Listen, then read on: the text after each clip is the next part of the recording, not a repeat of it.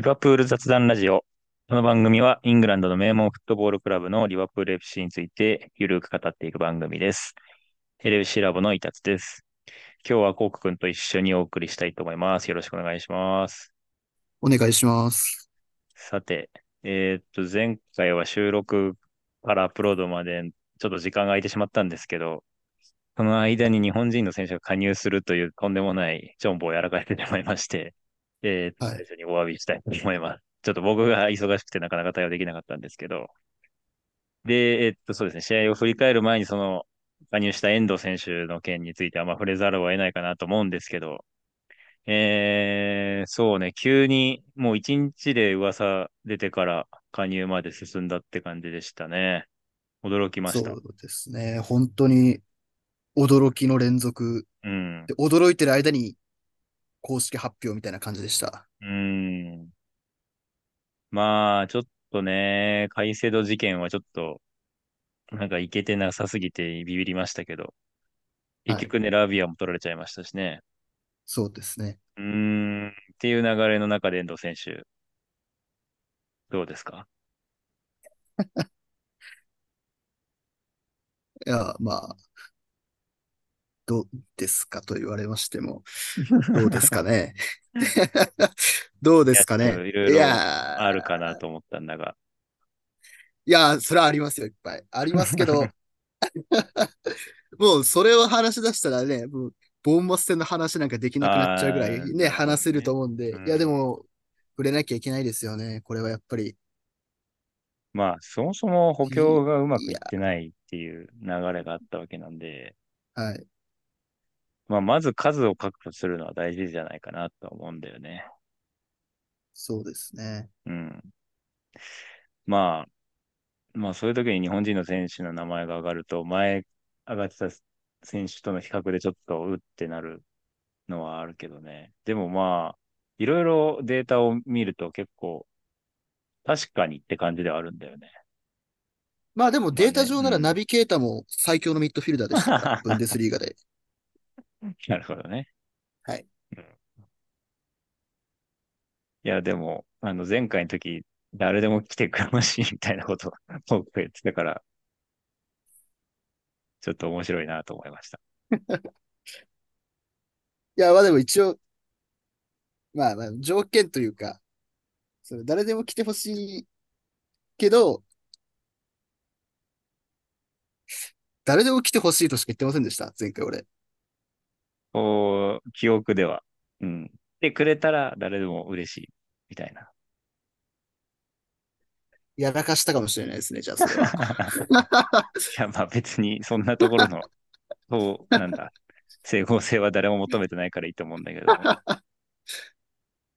まあ、まあやっぱり日本人が来るといろいろ話題になるところは嬉しいかなと思うんで、ちょっとそこは前向きにしつつ、まあ一方で過度な期待は持たせないでくれよっていうのは、ね、僕も危険だなと思っていて、なんか一気に現地のファンが、まあ歓迎してくれるのはいいんだけど、うん。なんかちゃんと作りましたみたいな人が出てきて、遠藤は世界です一番すごいみたいなことを歌ってて、いや、はい。プレーも見てないのに批判するのもダメだけど、褒めすぎるのも良くないでしょっていうのと、うんあとまあ、うん、ですね、試合開始直後の話になるけど、なんか、遠藤ちゃんに限らず、そのボランチ、ディフェンシブなミッドフィルダーが一人入っても解決できない問題が結構あるので、まあその、それでうまくいかなかった時に彼に全部の責任がいくのは怖いなって思いました。うん。本当ですよね。だから、その獲得した選手がどういう意図を持って獲得されたかっていう、まあ、本当の真意は、うん。あの、現場の人たちしかわからないですけど、まあでも大体見ててもわかるじゃないですか。そこのチームのファンをやってれば、うん。どういう立場で迎え入れて、どういうことを期待しているのかなっていう。で、だからそこを過度に、こう、期待しすぎてというか、うん。それをするのも、やっぱ遠藤からしても、なんて言うんですかね。荷が重いというか、だすじゃあ、きその期待を超えてこなかった時に言われちゃうのも不本意というか、なんかかわいそうだなっていう気もするし。うん。うん、まあまあまあ、そういうことを言うと、あの、余計なお世話とみたいなことを言われるんですけど。はい。それは、人次第なんで。うん。いや、過度な、過度すぎる期待は良くないなっていうのは僕も思うんで。うん。うん、で、まあ、そもそもなんで取ったかっていうところはもう、まあ、パニックとしか言いようがないと思うんで、もちろん、なんていうか、はい、なんていうのかな、その、焦ってとりあえず目の前にあったものを手に取ってみたっていうほどのひどさではないんですけど、その、あの、まあ、そもそも2年前にチュアメに取り損ねて、今年はベリンガム取り損ねて、カイセト取り損ねて、ラビアも取れなくて、みたいなシチュエーションっていう意味のパニック。で、はい、まあ、あの条件で、えー、目星がついた人に声をかけたって感じだと思うんで、まあ、あの、南野が来た時とは全然状況が違うので、ちょっと複雑な気分っていうのはあるね、うん、確かにね。なんだろう。そうですね。えー、うん、なんていうのかな。100%のウィンウィンじゃないっていうか、まあそれはもちろん今後ウィンウィンになっていくと思うんだけど、可能性はあると思うんだけど。うん、個人的なことを言っちゃうと、やっぱ、日本人だからこそ、日本人の選手がリバプールに来るときは、こう、本当もろ手を挙げて、もうめちゃくちゃ喜べるような状態でしか来てほしくなかったんですよね。うん。これはもう逆に日本人だからこそです。まあね。まあだから、あれで、南野はもうほとんどそういう状態だったんですけど。そうね。今回の遠藤はもう本当に、ちょっと背景が違いすぎるので。うん、なんというか、まあ最悪の場合、アルトゥールみたいになって終わんないといいなってことだよね。そうですね。うん、まああとは活躍できないとか、批判まあ、スケープゴートみたいになっちゃうのが怖い、おそ、かわいそうだよねっていうところで、まあ、別にそうなることが決まってるわけじゃないんで、この先試合見ていけばいいし、この試合でもまあ結局急遽出ることになっちゃったんで、うん、まあ、その辺次第かなとは思うものの、うん。まあ、そんなところですね。そうですね。はい。まあちょっとますます大いに力が入る要素が増えたというところでしたけど、で、試合の直前に、まあ、わざわざそう、スカート入りできるみたいなリリースまで出て、まあ注目度の高さありましたけど、スタメン自体は前節と一緒でしたね。はい。で、配置も一緒だったんだけど、うん、まあなんか、開始即、なんだろうな、相手のプレスに全然落ち着かない感じでしたよね。でしたね。うん。もう1分入る前に。うんうん。うん、あの、一点未遂も1分ぐらいでしたっけ？そうです。うん。まだ50秒ぐらいでしたね。あのパスが出た時点では。いや、もう本当勘弁しろよって感じでしたね。いやー、本当に。昨シーズンから何を学んで、何を改善しようとしてるのか。うん。本当にシステムだけの問題なのかなっていう気はします。ああいうの見せられると。なるほどね。うん。いや、そうなんですよね。僕も割と明るい気持ちで試合を迎えたのに、なんかその、えー、そのプレーから3分の失点までの一連の流れでちょっと、もう、ダメだわって気分でいいシーンたくさんあったのに、結構そういう気分の方が大きくて、あんまり、ハイライト見直しましたけどね。あんまり、前向きに見れなかった部分はあるかな。うん、で、うん、はい。あ、大丈夫です。ああ、なんだっけ。だからまあ、その失点未遂でなんとか助かったけど、結局似たような、えー、場面というか、まあ、ビルドアップでファンダイクから中に絞ってたアーノルドがトラップミスしてそれをかっさらわれて、そのまま、セメーニョ、セメーニョに決められて、先生を許すと。うん。これはどうなんですかね。もう、どうなんですか、ね、トレンチシステム無理なのかなとか思っちゃうよね。まあ正直、中入ってあれやられたら、うん。うん。まあそう、ね、入れる意味ないですよね。うん、いや、本当ジェラードのスリップと同じ原理だよね。うん。完全に。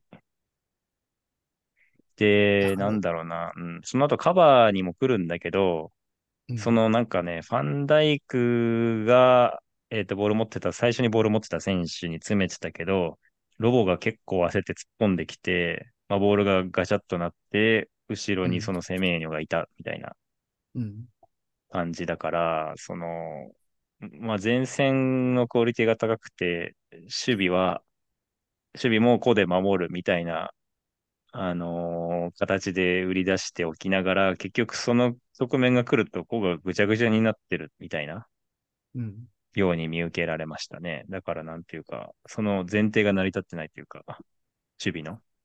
うん。まあ、あのアーノルド、もう正直トラップミスしてなくても、うあの状ん、況から出せる相手って、ファンダイクかアリソンうん、にそのままリターンするか、まあ、もしくはギリコナテに出せるか出せないかぐらいだったと思うんでうすよ。ね。それもん、パスカットされるような角度だったような気もするんですけど、だから正直もう、アーノルドのミスっちゃミスなんですけど、うん、まあ、それ以前に配置というか、後ろから組み立てたい、組み立てようとしているのに、うん、いつまで経っても、あれだけの選手がいながら、組み立てるのには、まあ、なんていうんですかね。まあ、おぼつかないようなビルドアップをせざるを得ない配置うん、にしかなってないっていうのは、これはもう、どうやったら治るのか、うん。ちょっとわからないですね。まあ、なるほどね。まあ、だからやっぱり中にトレントが絞るだけで、あとは何とかしてくださいになっちゃってるってことね。その、偽サイドバックと呼ぶほど高尚なことをやってないと。やってないと思います、全然。うん。まあ、そうだよね。うん。という、もう、不満が噴出する、ホーム開幕戦のスタートの仕方だったとそうですね。完全に、うまあ、ん。自分がちょっと、なんていうんですかね、侮っていた。まあ、これはちょっと失礼な言い方ではあるんですけうん。ど、ちょっとボーマスちょっとだいぶ見くびってて、あれはもう完全に狙って、意図してあのプレーをしてきたわけだし、完全にうん。対策してきて、ちゃんとアーノルドのところはめて、で、点も取り切ってるわけで、うん。うん。だからもうそういうのも対策されてるんだったら、なんかもっと他にやりようあると思うし、なんていうかな。ちょまあ、それで。も自分たちのメリットだけを前面に押し出してやっていこうみたいなプレイスタイルのチームって結構あると思うんだけど、まあやっぱうん。りうまくいかない時の納得感はあんまないよねって感じだよね。そうですね。うん。えーっと、で、失点後はどうなんですかね。まあ割と押せ押せにはなったものの、やっぱり、まあ相手もリードして攻める必要がないから、結構引いてマンツーまでいかないにしてもブロックが厳しくて攻略し、しづらいなっていう感じの印象だったかな。そうですね。追いつくまではそうね。良くはなかったですね。うん、一回ゴール入る前にソボスライうん。が粘って、アーノルドが拾って、一発でサイドチェンジして、ディアスがそのままあ突破あ、していってシュー。トまで行ったみたいなシーンありましたけど、だからああいうふうになんか個人個人のすごいプレーがいい感じにこうはまって連発しないとゴール前まで行けないみたいな状態ではあったと思います。そうね。あの、トレントは逆足だけどすごかったやつかな。多分。うん。そうなんですよね。で、まあ、27分に同点ゴールが生まれるわけですけど、これも割とそういうタイプの ゴールだったかそうでな。すね。うん。いや、まあ、やってること自体はすごいけどね。そうですね。いや、あのね、そうなんですよね。リバプールファンちょっと見慣れちゃってて、心配しか起きないっていう、ちょっと、もっと褒めろよっていうね、フラットに言えばね。そうですね。多分俺もなんかそんな気はします。分かってはいるんですけどね。うん。いや、だからまあなんだろう、これも中盤省略じゃないけど、こうロングボールで一気に前に出て、うん。で、まあパスが結構手前で引っかかったのに、ディアスがうまく浮かしてね、ボレーうん。というかバイシクルで決めましたよね。決めましたね。早かったですね。バイシクルで打つまでね、に。ね。もうそのためのトラップだったもんね。はい。もうトントンっていう感じで、普通なんか浮かした後なんかもう少しこう間があるというか、インパ次の手術インパクトするまでに。もう、浮かせてからシュートまでが本当に早かったんで、うん。ちょっととんでもなかったですね。あの一発は。なんかディアス今季すごいよね、プレシーズンから。あの、うん、得点に対する気合を感じるプレーが多いなと思うね。切れてますね、本当に。うん。うん、で、なんかカットインが怪我をしてから減って心配してたけど、なんか逆にこういうもう、もろに9番みたいな動きをたくさんするようになったから、それはなんか前向きなことかなと思うね。うん。まあ、なんですかね。課題じゃないけど、まあ課題か。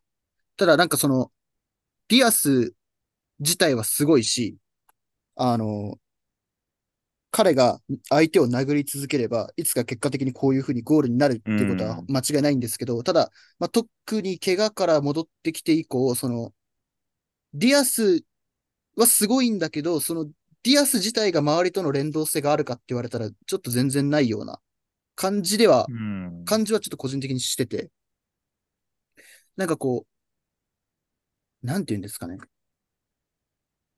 ディアスが凄すぎて周りがついていけてないとかってそういうわけでもなくて、単純にディアスが一人でやってるみたいな。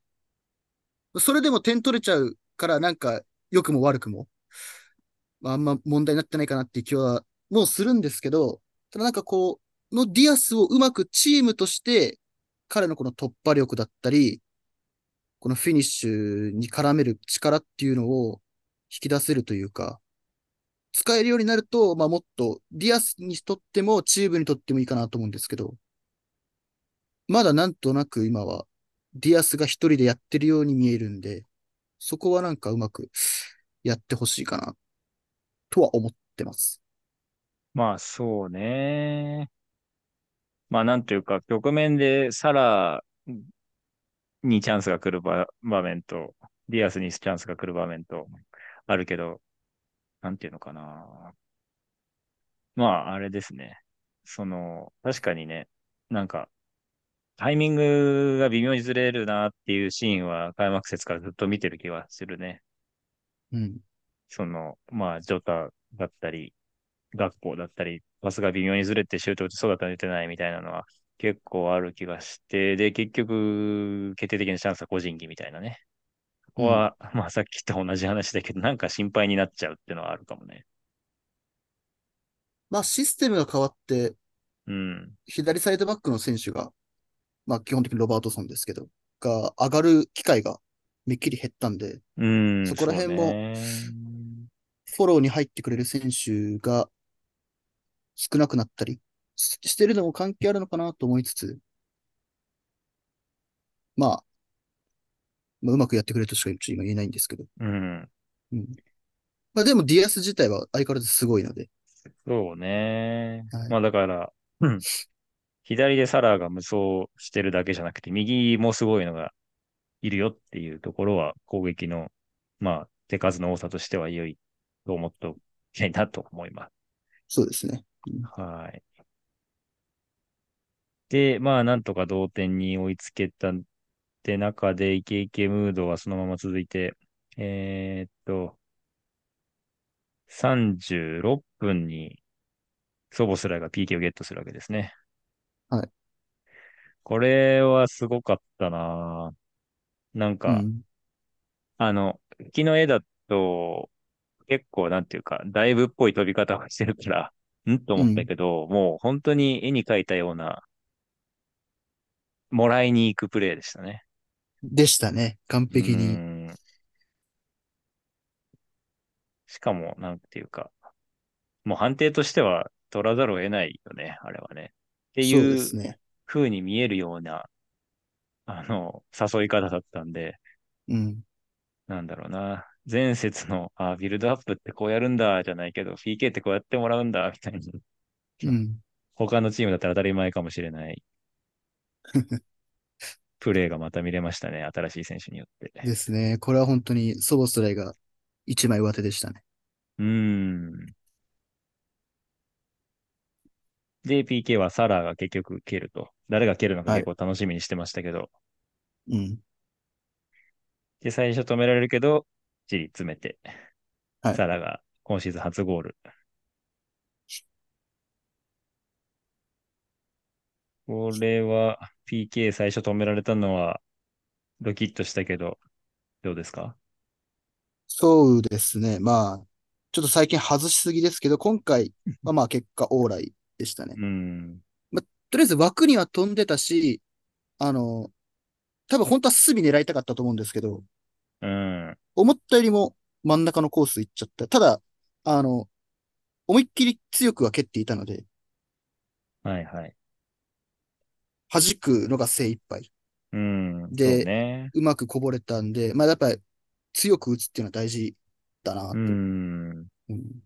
真正面に転がってきたのラッキーだったけど、確かに前回、ボーマス戦で外してるもんね、PK を、サラが。そうですね。はい。うん。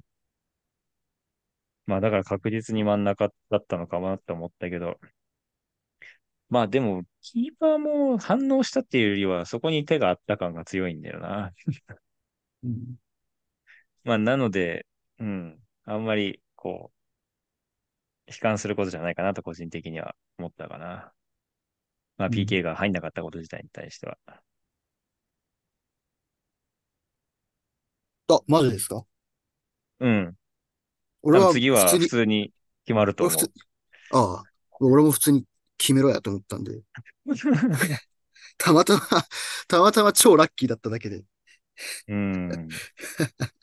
まあまあ、決まったんでいいですけど。そうね。うん。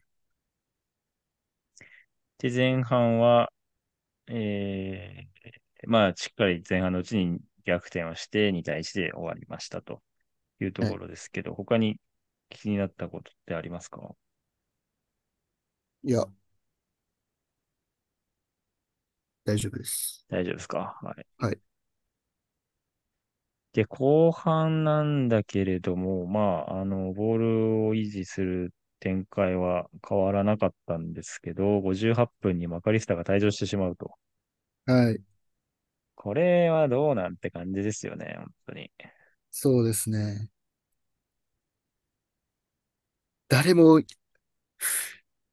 一発で赤出るとは思ってなかったと思います。だよね。はいなんかまあ、足裏っちゃ足裏なんだけど、こういうのよく見るよね、言っちゃ悪いけど。見ますね。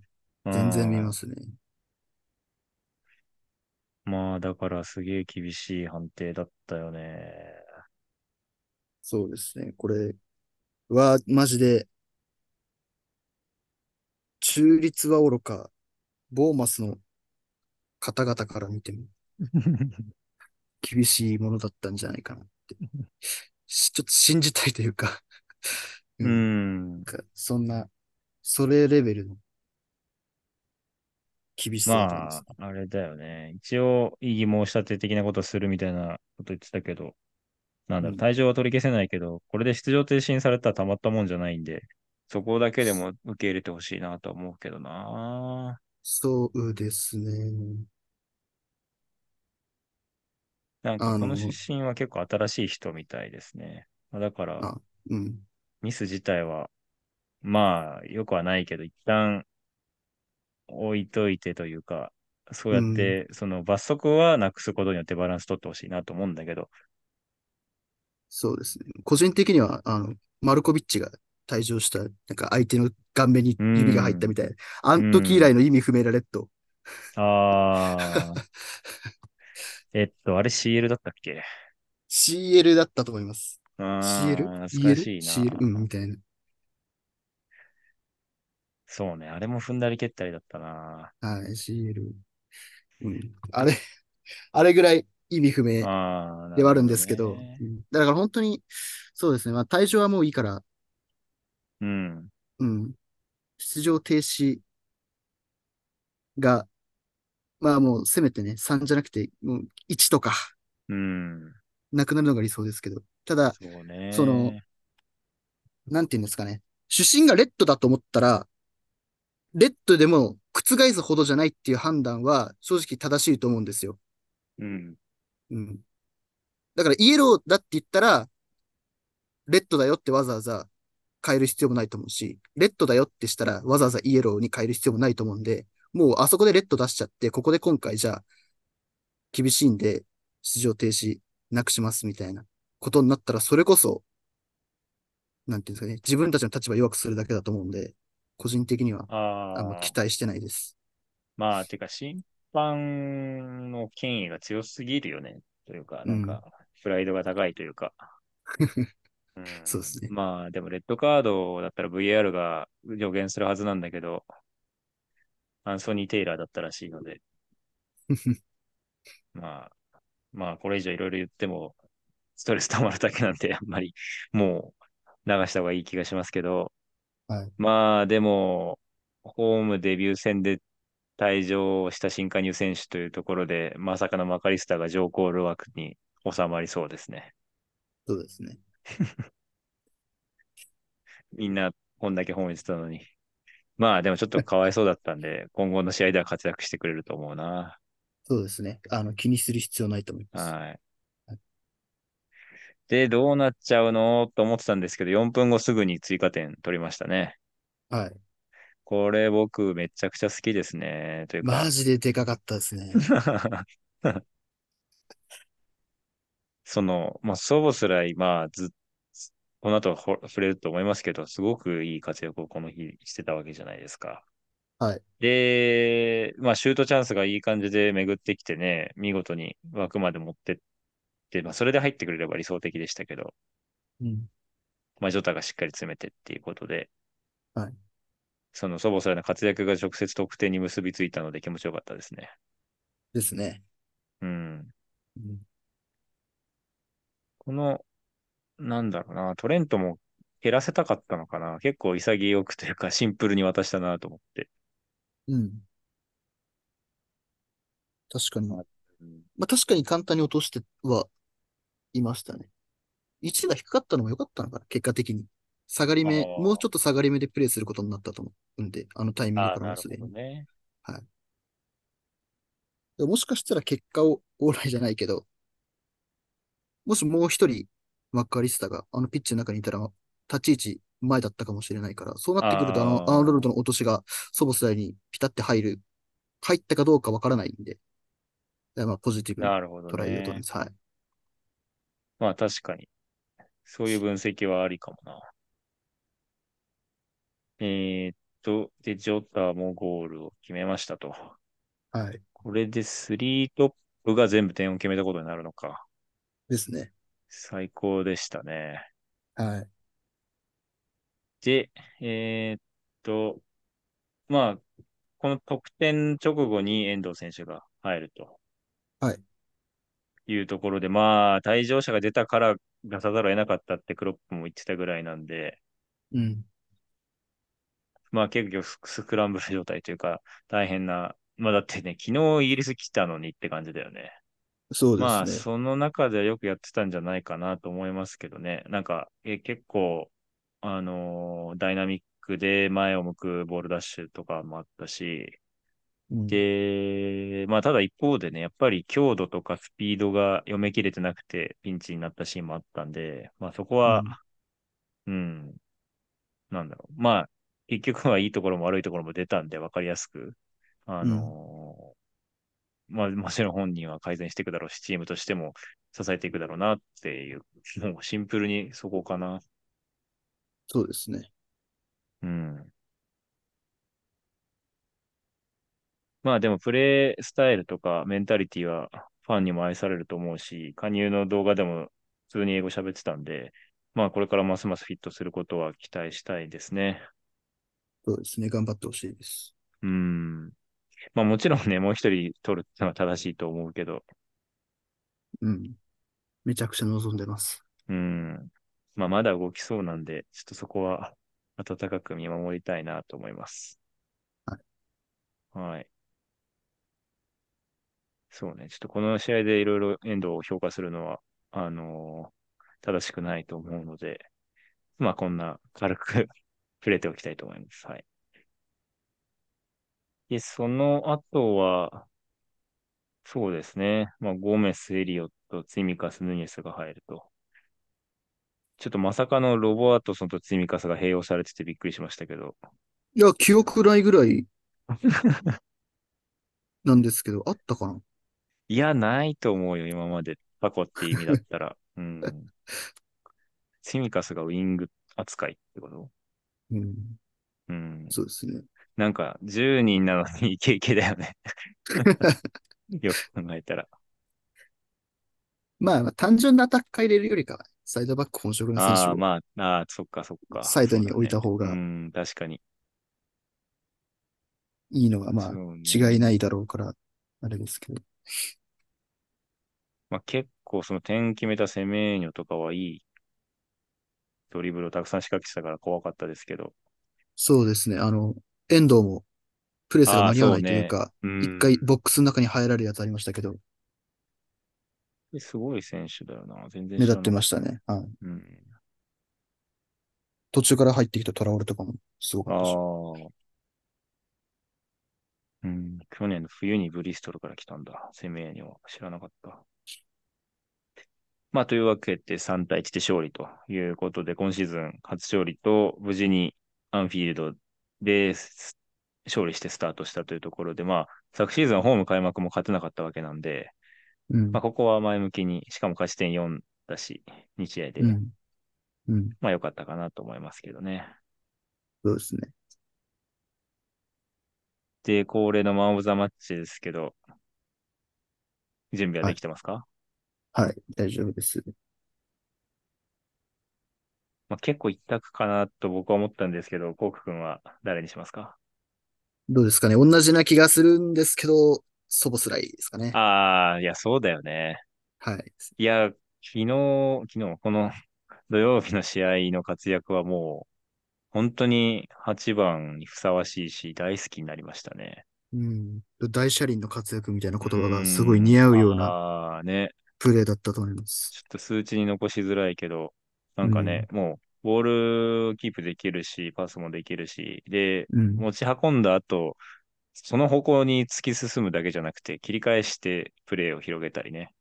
うん。もっと助け続けてくれた感じですね。そうそうそうそうウィングバレに突破してたシーンとかもあったし、も ありましたう、ね。本当すごかったわ。うん。相手二人かわして。そうそうそうそうそう。ういやー、ちょっとね、で、もうアンフィールドでプレーできて嬉しくて、あと1000試合ぐらいプレーしたいって言ったらしいけど、本当にもう1000試合見たいぐらい好きなプレーだったな、そこそれ。